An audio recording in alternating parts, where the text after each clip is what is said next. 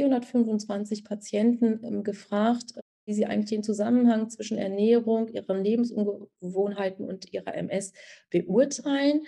Und auch da kam es nochmal zusammenfassend raus, dass Stress, Fleisch, fettreiche Ernährung und verarbeiteter Zucker sich eben negativ auf das Gesamtbefinden der MS-Patienten auswirkten.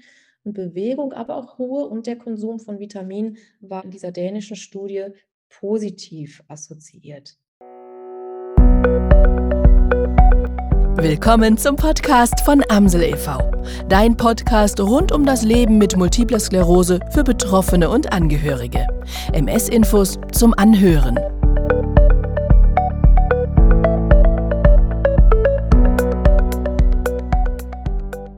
Ja, guten Abend, liebe Patientinnen, liebe Patienten und liebe Angehörige und liebe Interessierte. Ich freue mich, heute mit Ihnen gemeinsam antientzündliche Aspekte bei der Ernährung MS ähm, beleuchten zu dürfen und möchte mich natürlich an erster Stelle ganz, ganz herzlich bei der Amsel bedanken, dass Sie mir die Möglichkeit geben, heute mit Ihnen dieses, finde ich, immer wichtiger werdende Thema zu erarbeiten.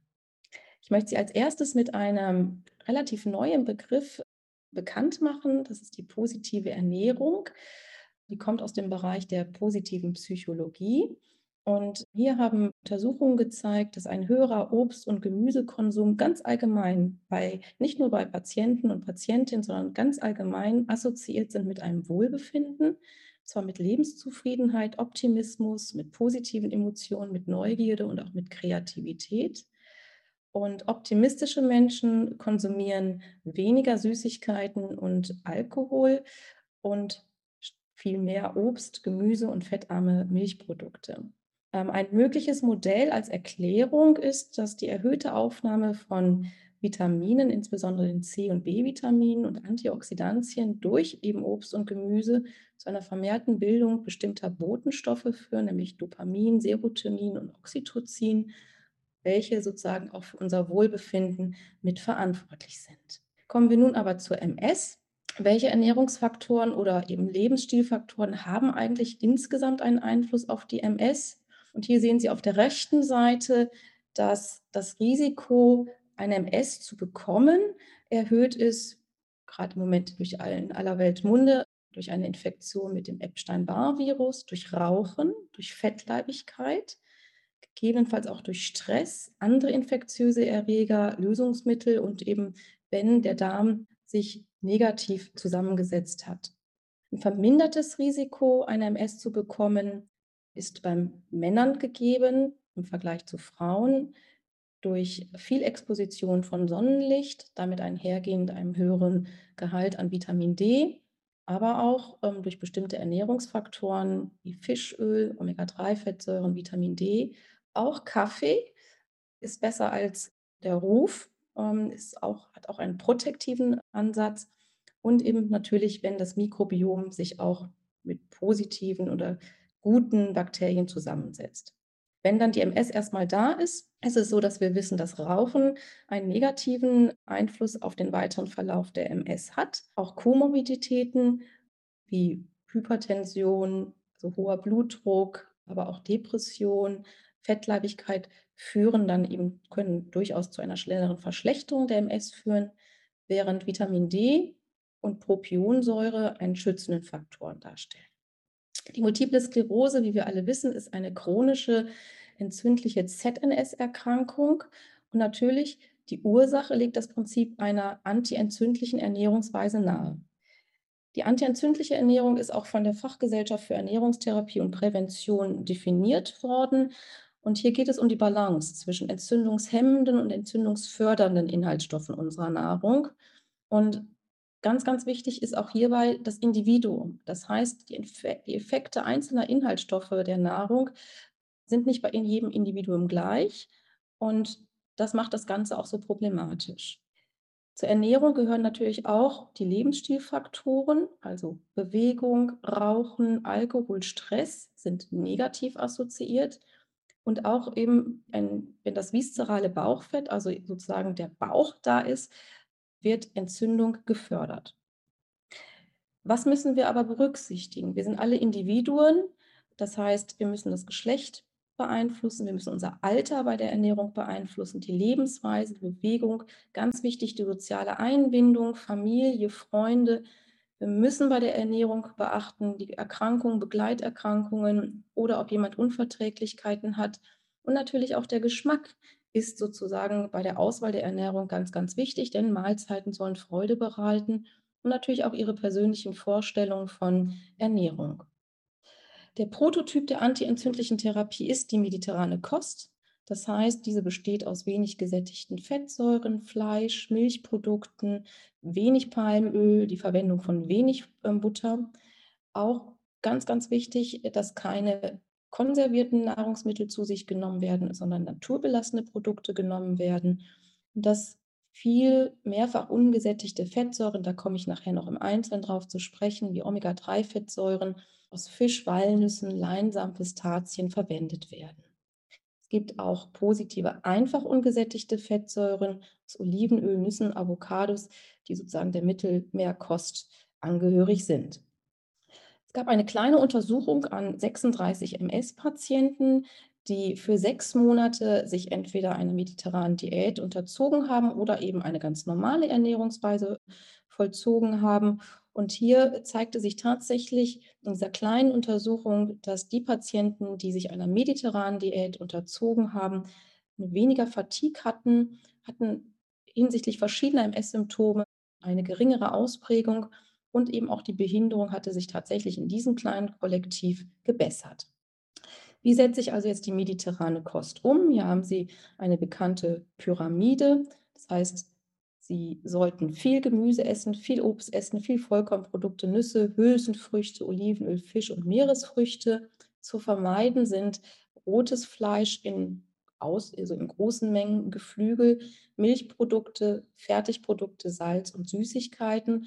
Und auch hier sehen Sie anhand der Pyramide, wie wichtig auch das Umfeld ist. Das heißt, die Aktivität, das und Soziales und das Soziale haben mit einen Einfluss sozusagen auf die antientzündliche Ernährungsweise. Wer sich mediterran ernährt, nimmt automatisch sehr viele sogenannte Antioxidantien zu sich. Vielen von Ihnen wird der Begriff oxidativer Stress bekannt sein. Was ist das? Wir haben normalerweise in unserem Körper einen sehr, sehr gut funktionierenden Mechanismus, um sich gegen toxische Umwelteinflussfaktoren, aber auch irgendwie Entzündungen, ähm, Stress sozusagen zu wappnen und unsere Zellen zu zu schützen. Das sind die sogenannten Antioxidantien. Und wenn aber dieses System sozusagen außer Rand und Band gerät und in, ein, ja, in einen Missbalance gerät, dann entstehen sogenannte freie Radikale. Das sind Moleküle, die sehr reaktionsfreudig sind und die greifen dann unsere Zellen an und führen dann zu einem sogenannten oxidativen Stress. Und hiergegen wirken dann eben Antioxidantien, wie Sie hier gelistet sehen. Wir haben auf der einen Seite sogenannte sekundäre Pflanzenstoffe, wir haben bestimmte Vitamine, wir haben aber auch Spurenelemente wie Selen, Zink und Kupfer, die als Antioxidantien gelten. Ich möchte einmal Ihren Blick wer werfen lassen auf die sogenannten sekundären Pflanzenstoffe. Was ist das überhaupt? Das sind genau die Stoffe in unserem Gemüse und in unserem Obst, die A, dem Gemüse und dem Obst die charakteristische Farbe geben, aber auch eben die bestimmte eigene Wirkungen auf den Organismus haben. Hier sehen Sie einmal eine Tabelle, die habe ich für Sie ausgewählt, weil ich die eigentlich sehr, sehr schön finde. Also wir haben einfach die Flavonoide als sekundäre Pflanzenstoffe, zum Beispiel in Äpfel, Birnen, Trauben, Kirschen, Pflaumen, Beerenobst, in Soja, schwarzem und grünem Tee. Und die haben eben vielfältige Wirkungen auf den Körper. Das sehen Sie auf der rechten Seite und sind eben auch antientzündlich. Ich möchte einmal nochmal Ihren Blick auch werfen lassen auf die Carotinoide die Sie in Karotten, Tomaten, Paprika, Spinat, Grünkohl, Krebsbrot, Aprikosen, Melonen und Kürbissen finden. Auch diese haben einen antientzündlichen Wert. Die sogenannten Sulfide, zum Beispiel in Zwiebeln, Lauch, Knoblauch, Schnittlauch enthalten, haben eine sehr ausgeprägte antioxidative Wirkung. Bei den Vitaminen habe ich mir jetzt einfach mal drei herausgegriffen. Einmal das Vitamin A, Vitamin A wird als pflanzliche Substanz in der Vorform in Beta-Carotin aus vielfach roten und orangenen Pflanzen aufgenommen. Und Vitamin A wird aber auch eben im, so als Fleisch ausgenommen, aus tierischen Produkten. Und dem Vitamin A werden ganz, ganz wichtige Effekte auf das Immunsystem und auch auf die Gehirnentwicklung zugesprochen. Hierzu gibt es eben auch Studien, die gezeigt haben, dass zum Beispiel Patienten, die Vitamin A in höheren Dosieren konsumiert haben, dass sie geringere Spiegel haben von IL-17 zum Beispiel. Das ist ein proentzündlicher Botenstoff. Und was ich sehr interessant finde, dass auch offensichtlich die Vitamin A-Einnahme zumindest in kleinen Patientengruppen dazu geführt hat, dass die Fatigue und auch die Depression weniger ausgeprägt war. Wo kommt jetzt Vitamin A vor? Es kommt vor in tierischen Produkten wie Leber, Milch, Milchprodukten, Eier und Fisch und in pflanzlichen wie zum Beispiel Möhren, Paprika, Grünkohl, Brokkoli, Papaya, Aprikosen, Grapefruit und Kirschen. Und wir sollten circa ein Milligramm am Tag einnehmen an tierischem Vitamin oder eben zwei bis vier Milligramm am Tag an Beta-Carotin der pflanzlichen Vorstufe. Vitamin C ist auch ein Radikalfänger, hat sehr, sehr vielfältige äh, Funktionen in unserem Körper, aber eben wird auch diskutiert, dass es bei der multiplen Sklerose einen protektiven, also einen schützenden Effekt hat. Und wir finden das Vitamin C in zum Beispiel direkt unter der Schale von Kartoffeln. Deshalb macht es durchaus auch Sinn, Kartoffeln mit Schale zu essen, wenn sie gut gewaschen sind, aber auch in Kohlen, in Beeren, Zitrusfrüchten, Kiwi. Das Interessante am Vitamin C ist noch zusätzlich, dass es die Eisenaufnahme im Darm fördert und dass es auch den Urin ansäuert, was natürlich bei Ihnen als MS-Patienten häufig von Vorteil ist, um Infekte auch zu verhindern. Hier sehen Sie nochmal ein Beispiel. Die Acerola-Kirsche, die hat einen sehr, sehr hohen Gehalt an Vitamin C, aber Sie finden es auch in anderen Früchten und Gemüsesorten. Und ganz wichtig ist, dass man das Vitamin C über den Tag verteilt zu sich nimmt. Und deshalb, wer jetzt keine Früchte mag, kann natürlich auch mal zur Vitamin C-Tablette greifen. Und da ist die Retardform angebracht. Kommen wir einmal zum äh, Vitamin D. Vitamin D ist sicherlich bei Ihnen in aller Munde, deshalb möchte ich gar nicht so intensiv darauf eingehen. Hier einmal nochmal dargestellt, wie wirkt das Vitamin D eigentlich? Es wird in unserer Haut ja gebildet mit Hilfe des Sonnenlichtes, wird dann nochmal zweimal in der Leber und in der Niere umgebaut zum richtigen wirksamen Calcitriol. Und das hat dann einen positiven Effekt auf unsere Entzündungszellen. Das heißt, die positiven Zellen werden hochreguliert und die sogenannten negativen T-Zellen also entzündungsfördernden T-Zellen werden runterreguliert. Ich finde es ganz interessant, dass Patienten mit sehr niedrigen Vitamin D-Spiegeln häufig auch häufiger von Gedächtnisstörungen bei der MS heimgesucht werden. Und ähm, es gibt Untersuchungen, in denen sozusagen der Serum-Vitamin D-Spiegel genau umgekehrt sich verhielt zur Krankheitsschwere. Also niedriger Vitamin D-Spiegel, eine intensivere Krankheitsschwere der multiplen Sklerose. Hier nochmal eine ganz aktuelle Studie aus dem Jahr 2021. Da hat man das Ganze auch sogar mal mit MRT-Daten korreliert. Und auch da sehen Sie, dass es hier eine sogenannte umgekehrte Relation gibt. Das heißt, je höher der Vitamin D-Spiegel, desto geringer die Zahl an Gadolinium aufnehmenden Läsionen bei diesen Patienten. Und interessanterweise auch je höher der Vitamin D-Spiegel, umso niedriger war der, die Krankheitsschwere gemessen an einem bestimmten Score, den man annimmt, den MS Severity Scale Score.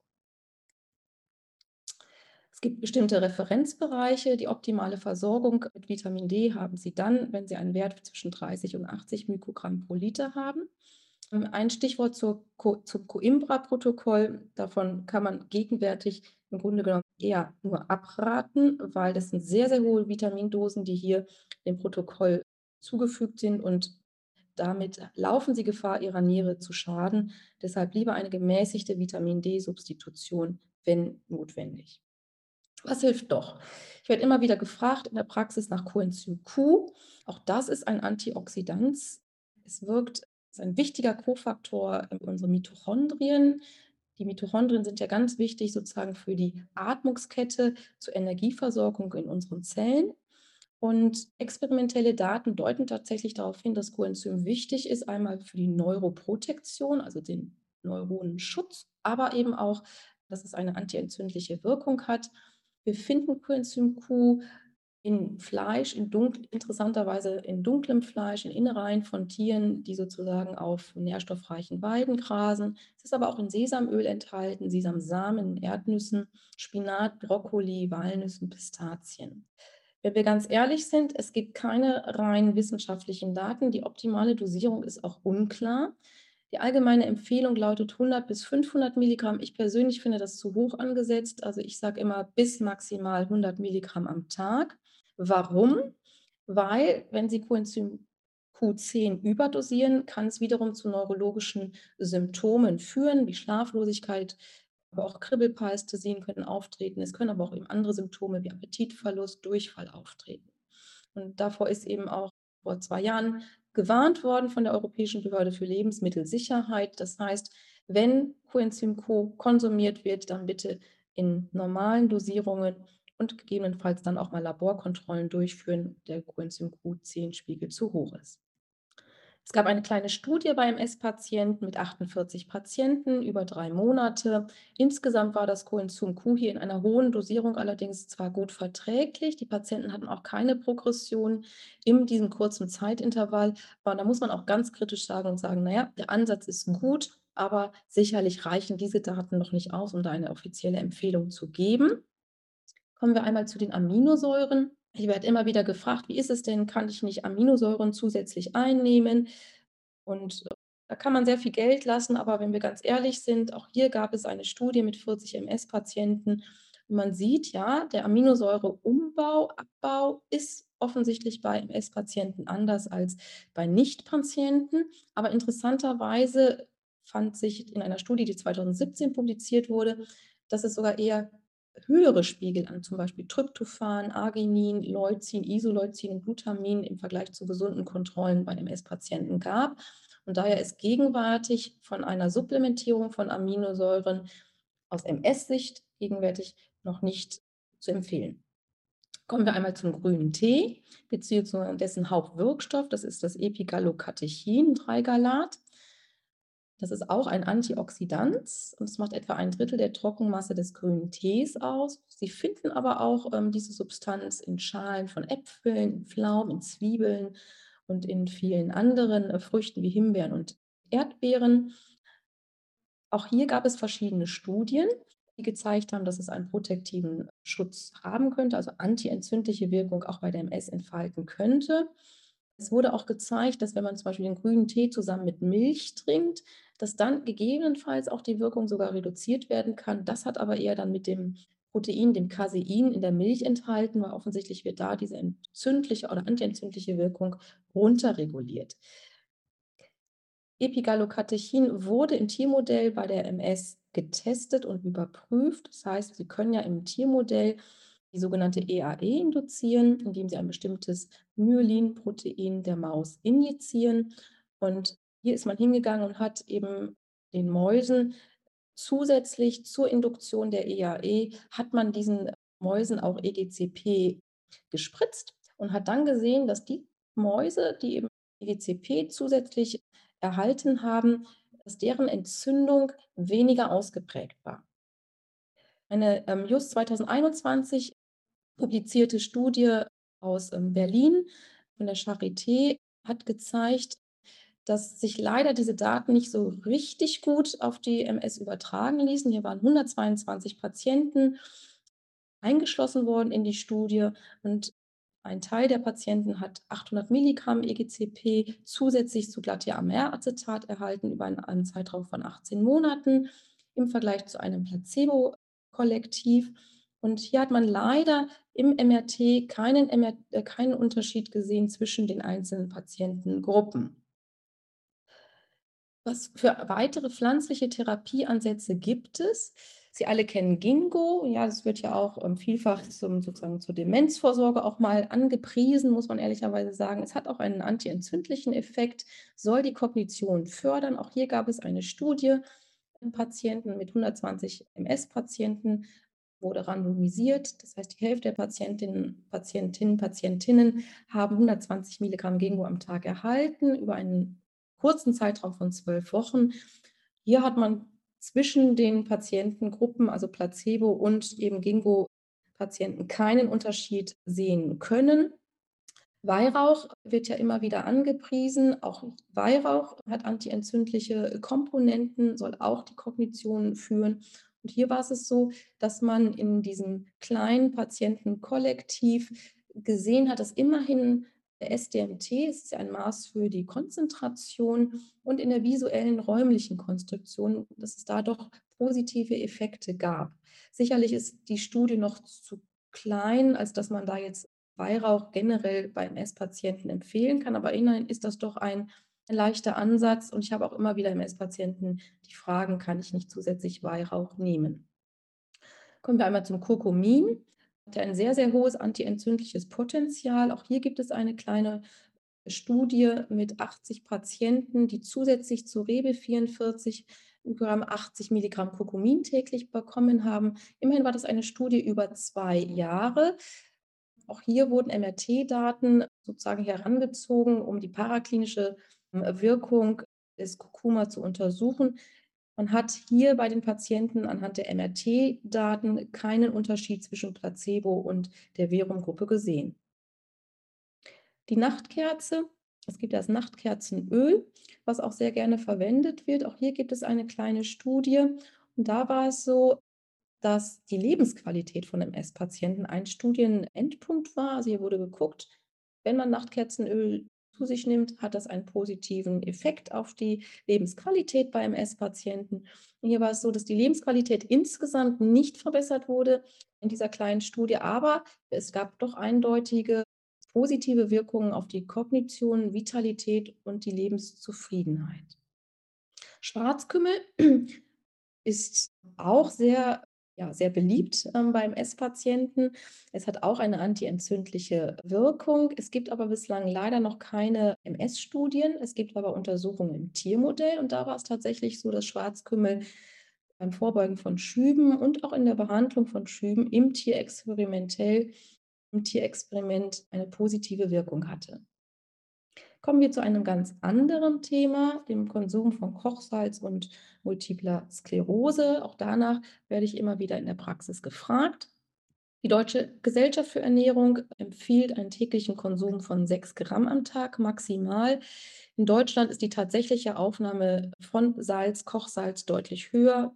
Frauen konsumieren circa 8 Gramm am Tag, Männer 10 Gramm. Und wo finden wir überhaupt Salz? Es ist ja nicht nur so, dass es das Zusalzen ist, sondern wir finden auch versteckte Salze im Brot, in Brötchen, vor allen Dingen in Fleisch, in Wurstwaren, auch in Milch und Käse und natürlich leider auch im Fertigprodukt und im Kantinenessen. Es gibt verschiedene Studien, die darauf hindeuten, dass Kochsalz die Autoimmunität fördert. Und ähm, hier gibt es auch Daten ähm, von der Rheumat aus der rheumatoiden Arthritis, ist ja auch eine autoimmune Erkrankung.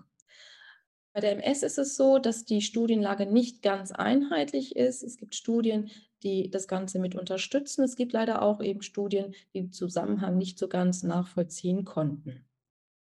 Hier einmal Daten, wieder das Tiermodell der EAE. E. Auch hier hat man wieder bei der Maus ähm, durch das Spritzen eines Proteins die eines Myelinproteins, die sogenannte EAE, e, induziert und hat dann auch eine kochsalzreiche Diät diesen Mäusen zur Verfügung gestellt. Ähm, das heißt, das Wasser war mit NaCl angereichert. Und interessanterweise konnte man hier histologisch sehen, dass die Demyelisierung, also die Entmarkung und zugenommen hat, dass auch mehr Entzündungszellen zu finden war und eben, dass auch die Makrophagen und die Fresszellen deutlich äh, ausgeprägter waren in der Histologie. Das heißt, offensichtlich ist es so, dass Salz autoaggressive T-Lymphozyten induziert und somit Entzündung fördert. Es gab eine Arbeit auch aus Argentinien, sagen, die das bei MS-Patienten nochmal untersucht hat. Hier ging es einmal um Schübe und auch um MRT-Läsionen. Und auch hier konnte gezeigt werden, dass bei einer sehr hohen NaCl-Aufnahme, also Kochsalzaufnahme, sowohl neue MRT-Läsionen als auch die Schubrate sich erhöhten. Sicherlich fehlen hier noch groß angelegte Studien. Deshalb glaube ich, bleibt es gegenwärtig bei der allgemeinen Empfehlung der Deutschen Gesellschaft für Ernährung. Das heißt, nicht mehr als 6 Gramm am Tag Kochsalz zu sich zu führen. Und wie kann ich das machen im Alltag? Es macht sicherlich manchmal Sinn, mal das Brot selbst zu backen. Natürlich, die vegetarische Ernährung ist insgesamt salzärmer als die Mischkost. Dann ist es so beim Käse durchaus auch mal die, auf die Inhaltsstoffe achten, auf den Salzgehalt achten, der eigentlich immer angegeben werden sollte. Und das selber kochen ist sicherlich sinnvoll ähm, und dem Kantinenessen zu bevorzugen. Und Sie müssen nicht immer mit Salz würzen, Sie können durchaus auch einmal auf Kräuter zurückgreifen. Kommen wir zu einem ganz anderen Thema, einem extrem wichtigen Thema hinsichtlich der antientzündlichen Therapie bei der MS, und zwar den Fettsäuren. Sie wissen wahrscheinlich alle, dass es gute und schlechte Fettsäuren gibt. Kommen wir zunächst einmal zu den sogenannten gesättigten Fettsäuren. Das sind ganz klassisch die tierischen Fette, die wir ganz klar in gewisser Weise brauchen für unsere Energielieferung. Wir haben aber in, vor allen Dingen auch in industriell verarbeiteten Lebensmitteln, haben wir sehr, sehr häufig versteckte gesättigte Fette. Klar, der Konsum von Fett führt dazu, dass die Cholesterinspiegel ansteigen. Aber eben man hat Untersuchungen haben gezeigt, dass gegebenenfalls auch ein hoher Fettkonsum mit einer erhöhten Inzidenz einer multiplen Sklerose assoziiert ist. Man kann das ganz klar natürlich so durchspielen. Wer viel Fett isst, wird adipöser und adipö im adipösen Gewebe werden Entzündungsstoffe gebildet und das kann eben dann das Auftreten der MS begünstigen. Beispiele für Fettsäuren gesättigt sind zum Beispiel die Palmitinsäure und die Buttersäure. Kommen wir nun zu den ungesättigten Fettsäuren, den sogenannten MUFA und PUFA. Vielleicht ist Ihnen dieser Begriff schon mal über den Weg gelaufen.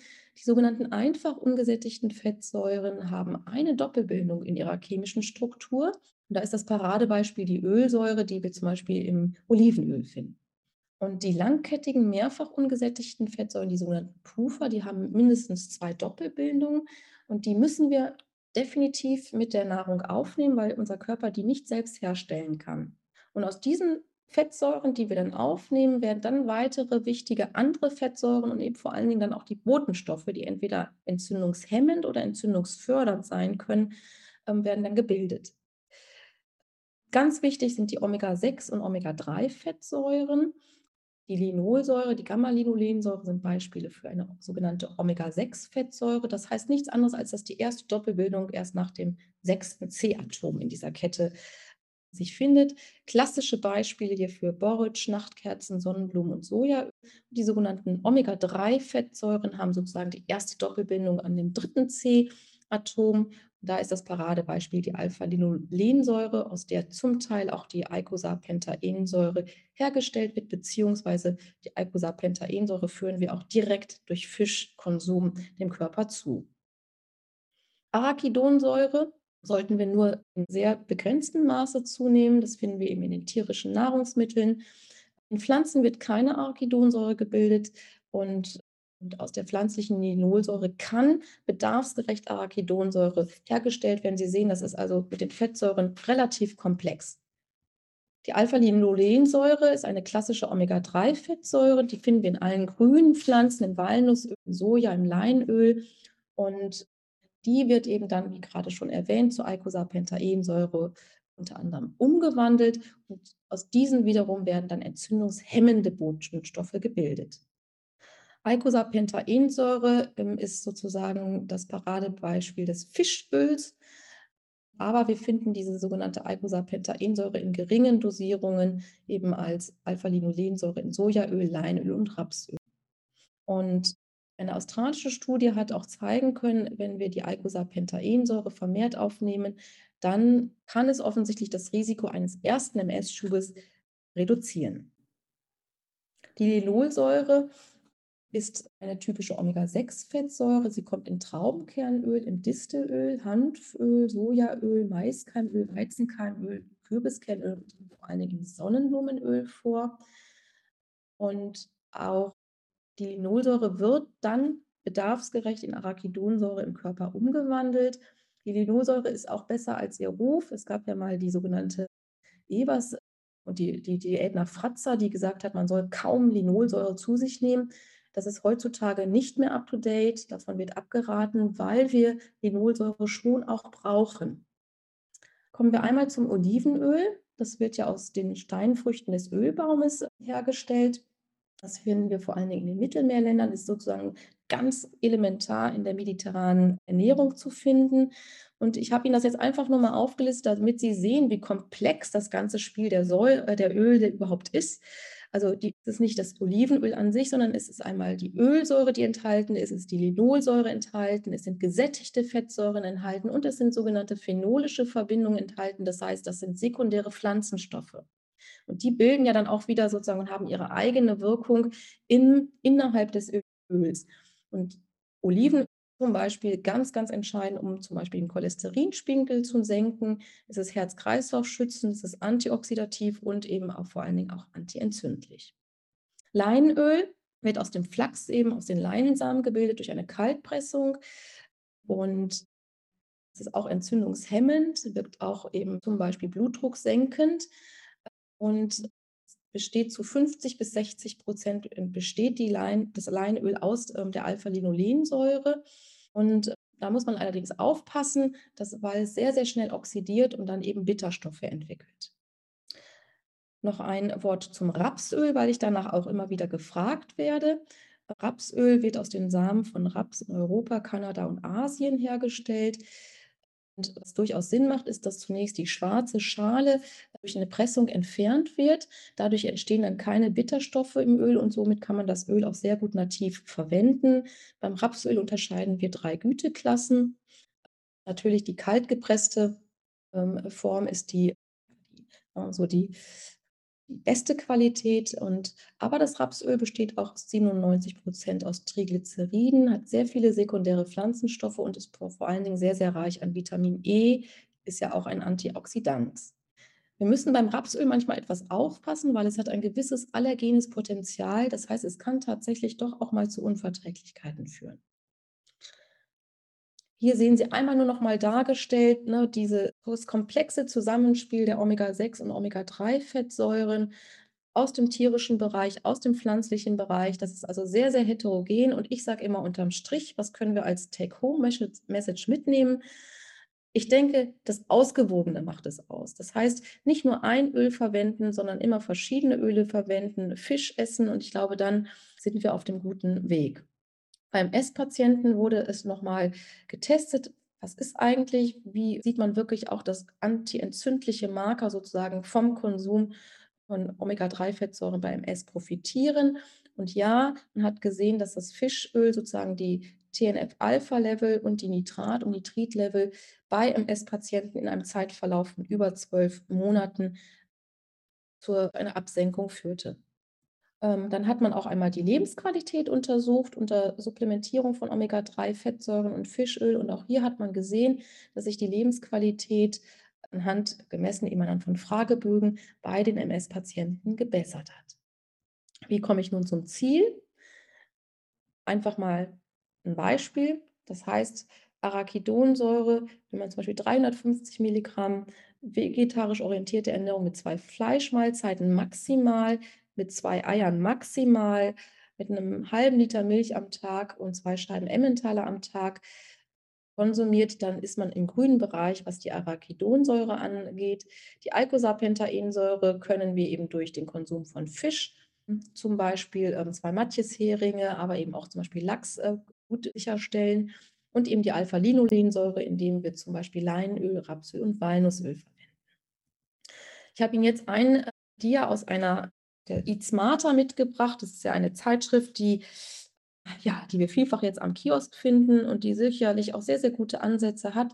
Und hier ist das nochmal alles zusammengefügt. Ich stelle das auch gerne zur Verfügung, beziehungsweise Sie werden das ja dann sozusagen später dann noch ähm, alles bekommen. Das heißt, hier ist nochmal wirklich aufgeführt antioxidative Omega-3-Fettsäuren, Sulfide, Mineralstoffe. Wenn Sie da sich sozusagen täglich etwas heraus nehmen und äh, das in ihren Ernährungsplan mit hineinnehmen, glaube ich, sind sie gut mit antientzündlichen Wirkstoffen versorgt.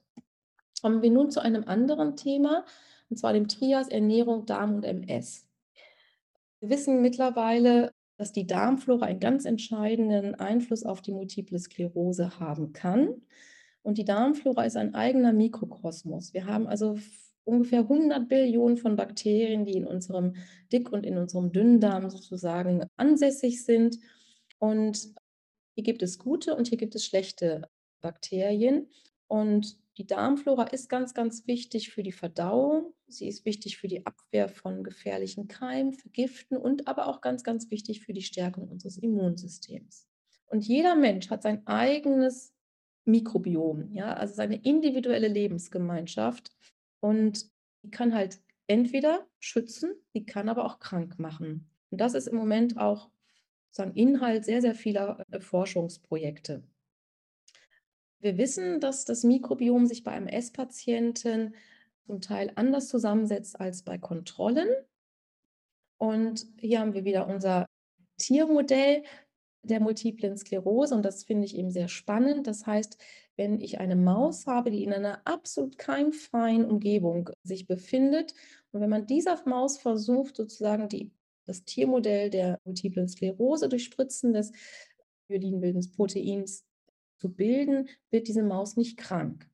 Wird dieser Maus aber Stuhl eines MS-Patienten übertragen, dann wird sie krank. Und ich glaube, das zeigt nochmal ganz klar aus, dass eben doch der Darm, das Mikrobiom eine große Rolle spielen muss. Das heißt, die Autoimmunität gegen das Gehirn wird offensichtlich über die Darmflora gesteuert. Wenn man jetzt mal ins Praktische geht, wir wissen, dass zum Beispiel in Japan die Inzidenz und die Prävalenz der multiplen Sklerose ähm, zunimmt. Und das könnte natürlich daran liegen, dass die traditionelle asiatische Ernährung durch sagen wir mal so, durch die westliche Ernährungsweise und die damit verbundene Veränderung der Darmflora mit ähm, assoziiert sein kann. Unsere Darmflora können wir beeinflussen durch den Einsatz von Präbiotika und Probiotika. Und ähm, das ist auch gerade Gegenstand aktueller Forschung. Wir wissen aber im Moment noch nicht so ganz genau, wie wir das spezifisch bei der MS umsetzen können. Vielleicht nur ganz kurz ein paar Worte zu Präbiotika und Probiotika für die, denen das noch nicht so ein Begriff ist. Präbiotika, das sind meistens sehr komplexe Kohlenhydrate, also komplexe Zucker, die wir aufnehmen, die wir sehr schwer verdauen. Aber eben diese Kohlenhydrate sind dann sozusagen die, ja, die Energielieferer für unsere Darmbakterien. Und zwar insbesondere natürlich sollen sie für die guten Darmbakterien sozusagen als Nahrungsgrundlage dienen, wie zum Beispiel den Lactobacillen und den Bifidobakterien. Wir finden solche Präbiotika aber eben zum Beispiel im Chicorée, in Schwarzwurzeln. Ähm, da haben wir einen sehr hohen Anteil an äh, sogenannten Präbiotika. Die Probiotika, das sind sozusagen Zubereitungen, in denen sich bereits lebensfähige Mikroorganismen ähm, befinden, wie zum Beispiel Lactobacillus casei. In allen ist sicherlich ein Begriff, Jakult und Actimel, das sind eben solche Beispiele für ein Probiotikum. Und die sollen eben dann auch sozusagen dazu dienen, im Dünndarm, im Dickdarm sozusagen die guten Bakterien sozusagen zu vermehren. Wo finden wir oder was sind probiotische Nahrungsmittel? Das sind sozusagen fermentierte Milchprodukte wie Joghurt, Quark, aber auch in manchen Käsesorten. Kommen wir zu einem anderen ähm, Thema, aber auch eben dem Darm assoziiert. Das ist die sogenannte Propionsäure. Viele von Ihnen werden das Propionsäure mittlerweile kennen. Tatsächlich sind die Löcher im Emmentaler Käse werden durch Propionsäure Bakterien hergestellt. In unserem Darm wird die Propionsäure im Dickdarm hergestellt und zwar, wenn wir uns ballaststoffreich ernähren. Das sind dann bestimmte Bakterien, die diese Propionsäure herstellen. Und die sind dann eine Energiequelle für eben unsere Darmepithelzellen. Propionsäure hat einen, ist eine kurzkettige Fettsäure, die ganz klar die Entzündungsbereitschaft des Darmes mit reguliert. Die Kollegen an der Uni in Bochum haben sich sehr intensiv mit dem Thema befasst und haben gesehen, dass Propionsäurespiegel beim Esspatienten im Serum und im Stuhl häufig äh, reduziert sind, insbesondere auch bei Diagnosestellung. Und diese Reduktion der Propionsäure ist sozusagen mit einer veränderten Komposition des Darmmikrobioms bei MS-Patienten vergesellschaftet. Das wurde analysiert. Und dann ist man hingegangen und hat S-Patienten Propionsäure verabreicht in einer Dosierung von 2 mal 500 Milligramm am Tag. Und man hat gesehen, nach 14 Tagen wurden, kam es zu einer Regulation, äh, zu einer Aufregulation eben von den sogenannten regulatorischen äh, TH-Zellen. Das heißt, das sind die guten Zellen, die guten äh, T-Zellen und zu einer Downregulation der negativen Zellen der sogenannten TH17-Zellen. Und die Kollegen in Bochum äh, sind dann hingegangen und haben ihren MS-Patienten auch längerfristig Propionsäure gegeben und haben dabei festgestellt, dass es sich auch im, lang, im längeren Krankheitsverlauf sich positiv sozusagen auswirkt und dass die Behinderungsprogression hier dargestellt bei der, durch die grüne Linie, dass die sozusagen abfiel. Das heißt, Propionsäure leider bis dato nicht als Medikament zur Verfügung gestellt, aber als Nahrungsergänzungsmittel. Ich persönlich bin keine Freundin vieler Nahrungsergänzungsmittel, aber ich denke, die Propionsäure, da sind die Daten doch so, dass ich da durchaus meinen MS-Patienten das auch empfehle.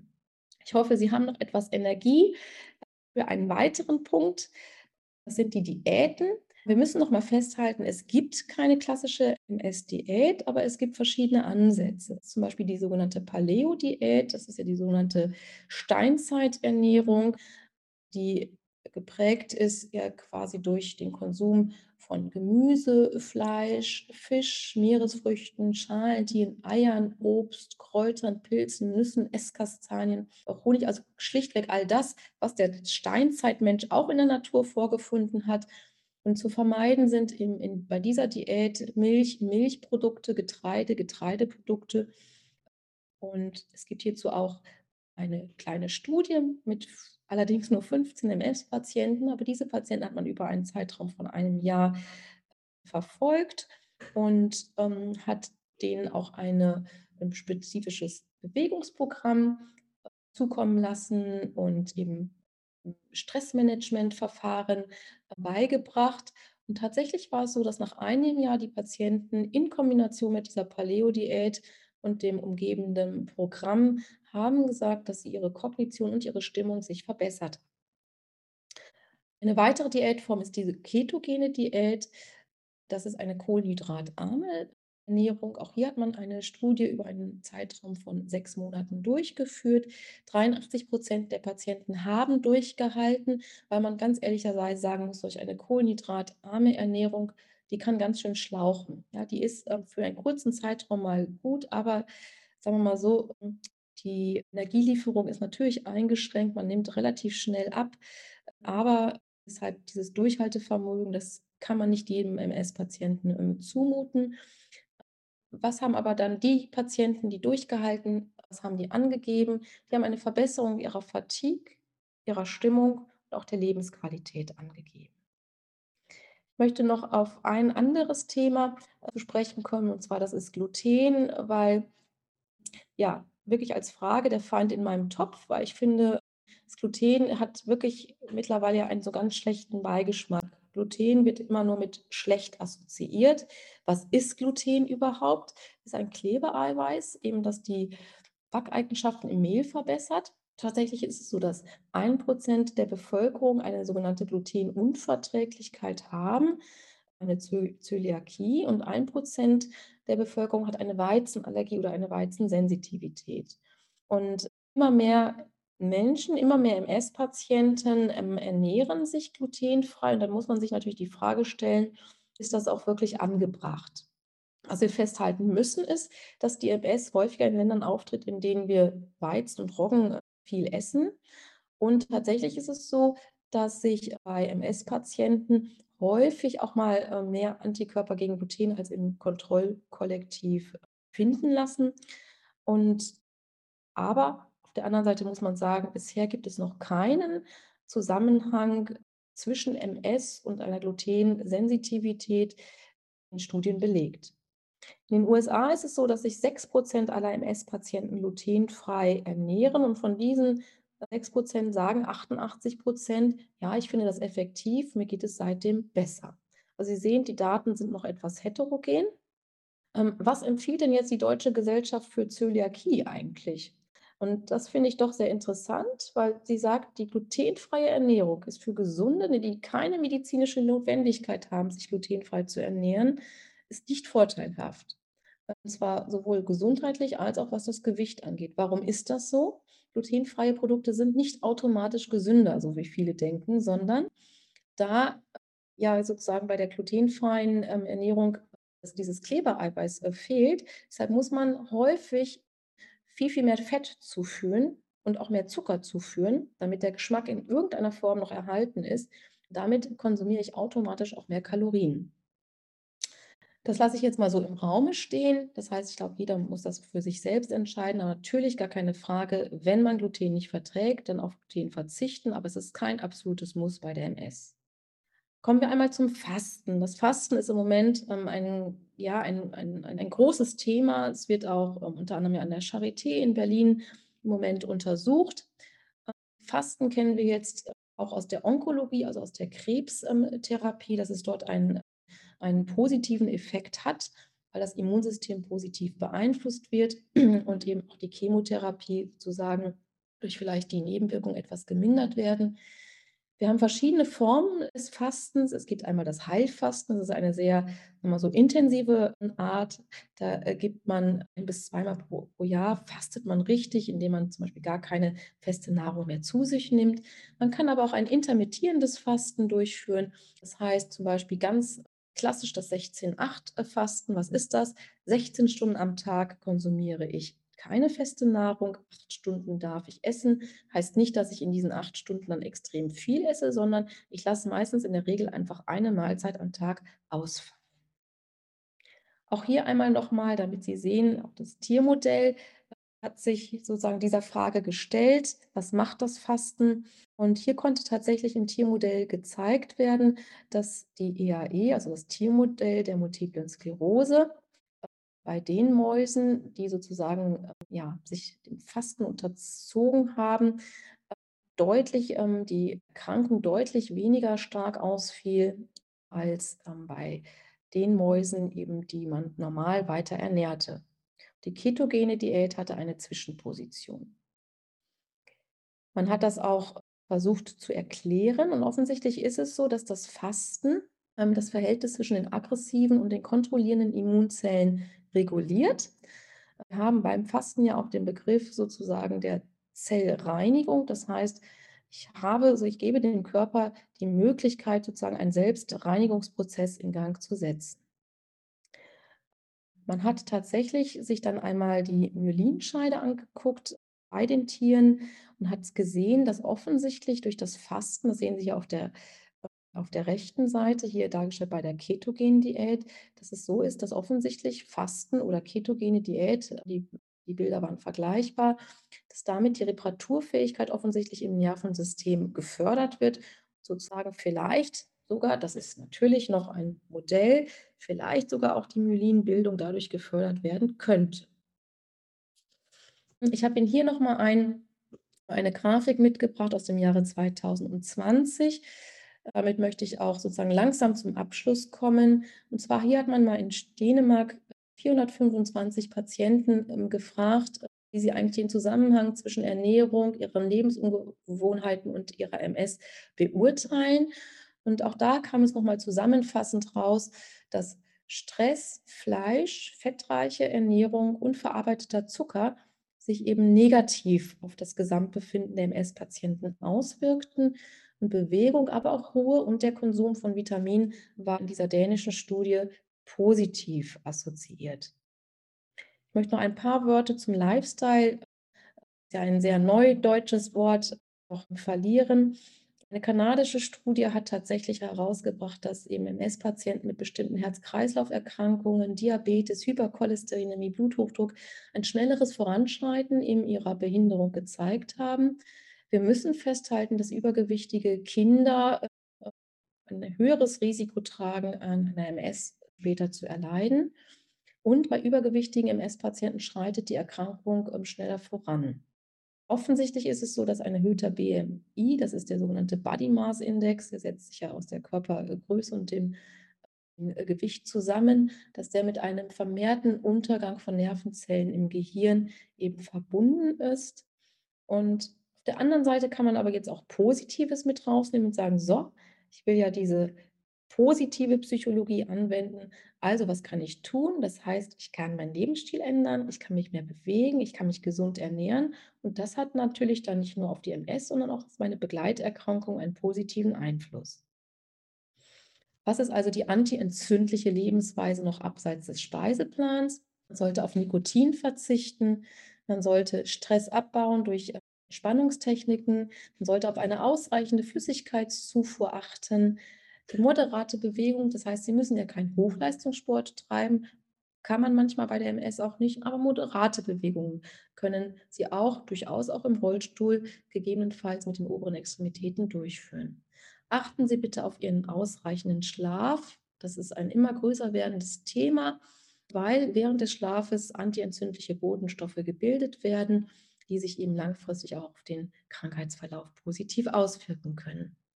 Nehmen Sie soziale Kontakte wahr, Austausch, Unterstützung. Sie dürfen anderen Menschen helfen, aber sie dürfen sich auch helfen lassen. Ich möchte einmal zusammenfassen. Eine entzündungshemmende Kost ist vegetarisch orientiert mit reichlich Gemüse, Obst, mit Fisch, begleitet von Vollkornprodukten, mit wenig Fleisch und einer ausreichenden Trinkmenge. Es gibt keine spezifische MS-Diät, aber dennoch können wir individuell unsere Ernährungsweise so anpassen, als dass sie sich positiv auf die MS auswirkt und auch auf die Symptome auswirkt. Ich habe ein paar Stichworte nochmal zur Erinnerung hier angeführt, also Stichwort die mediterrane Kost, das Intervallfasten, die Propionsäure, der Konsum von mehrfach ungesättigten Fettsäuren und Antioxidantien. Und im Sinne der positiven Psychologie, ein Begriff, der 1990 sozusagen determiniert wurde, sollte das Zubereiten und Verzehren von Mahlzeiten mit positiven Emotionen verknüpft sein. Das heißt, wenn Sie essen, denken Sie nicht nur, oh, ich muss, ich muss, ich muss und ich muss mich und ich muss mich antientzündlich ernähren, sondern Sie dürfen sich antientzündlich ernähren. Sie dürfen aber auch mal, wenn Ihnen nach Schokolade zumute ist, Schokolade essen. Hiermit möchte ich Ihnen herzlich für Ihre Aufmerksamkeit danken und ähm, stehe natürlich jederzeit für Rückfragen zur Verfügung. Danke. Dies war ein Audiopodcast von Amsel e.V. Weitere unabhängige Informationen zu Multiplen Sklerose findest du auf www.amsel.de. Wenn es dir gefallen hat, lass uns gerne eine Bewertung da. Bis zum nächsten Mal.